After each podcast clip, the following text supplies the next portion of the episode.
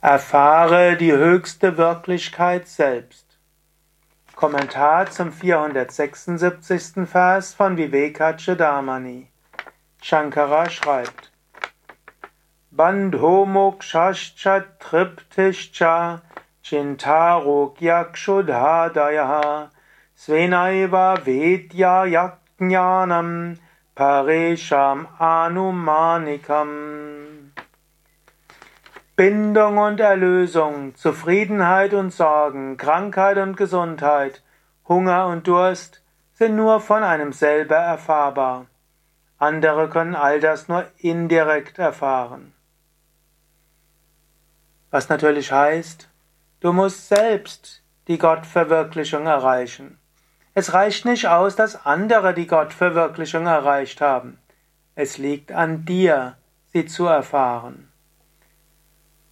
Erwarte auch nicht, dass andere dich verstehen. Menschen hoffen, dass andere einen verstehen, und sie suchen so sehr nach einem Freund.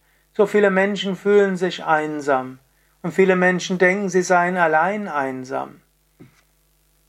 Natürlich, Menschen haben Einfühlungsvermögen, Menschen können zuhören, Menschen können manches nachvollziehen, mag so sein, aber es ist indirekt. Erfahrungen wie Zufriedenheit und Sorgen, die erfährst du selbst. Der andere hat seine eigenen Erfahrungen. Krankheit und Gesundheit erfährst du selbst. Andere haben ihre Erfahrungen. Hunger und Durst oder im übertragenen Sinne Gier und Leidenschaft, das hast du nur selbst. Andere können es nur indirekt erfahren. Daher hoffe nicht, dass andere dich so sehr verstehen. Es ist wichtiger, die Bindung zu lösen und zur Erlösung, zur Befreiung zu kommen. Daher komme zum Moksha, zur Befreiung und hoffe nicht, dass du Glück daraus bekommst, dass andere dir Mitgefühl geben. Du kannst probieren, Mitgefühl zu bekommen, und wenn andere dir Mitgefühl geben, ist gut. Du kannst versuchen, Freundschaften zu pflegen, und es hilft natürlich auch.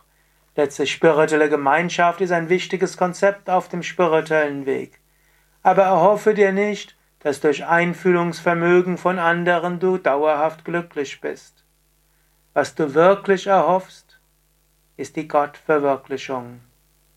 Und die kannst du erfahren, die wirst du erfahren. Strebe danach.